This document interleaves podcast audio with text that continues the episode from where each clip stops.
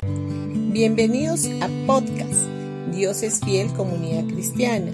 Los invitamos a escuchar el mensaje de hoy. Hola familia, hoy día jueves 25 de agosto vamos a continuar con el tema La gracia es una persona. Y eso es lo maravilloso de este mensaje de la gracia. Este se hace efectivo en nuestras vidas cuando asociamos la gracia con la misma persona de Jesús. Es de vital importancia que nos demos cuenta que la verdad está del lado de la gracia y no del lado de la ley. No encontramos la verdad de la ley que fue dada por Moisés, sino que ésta aparece relacionada con la persona de Jesús.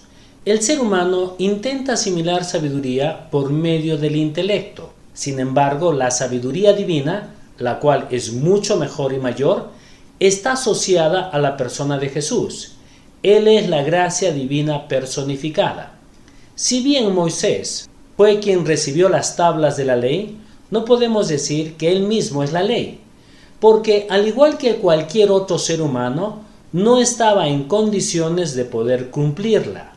Moisés solo fue un nexo entre Dios y su pueblo, sin embargo Jesús es la gracia y la verdad.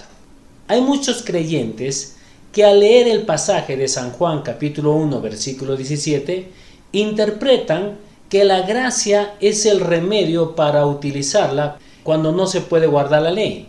Y esto no es así de ninguna manera. Existe una tremenda diferencia entre la ley y la gracia. La ley fue dada mientras que la gracia se manifestó en la persona de Jesús. Para ser más precisos, podríamos decir que no recibimos la gracia como si fuese algo que va y viene según la situación o el estado de ánimo, sino que hemos sido agraciados al recibir a Jesús como nuestro Señor y Salvador personal. Es algo que poseemos por medio de su persona. La Biblia dice que así como Él es, también nosotros lo somos en este mundo. Bendiciones con todos ustedes y que tengan un gran día.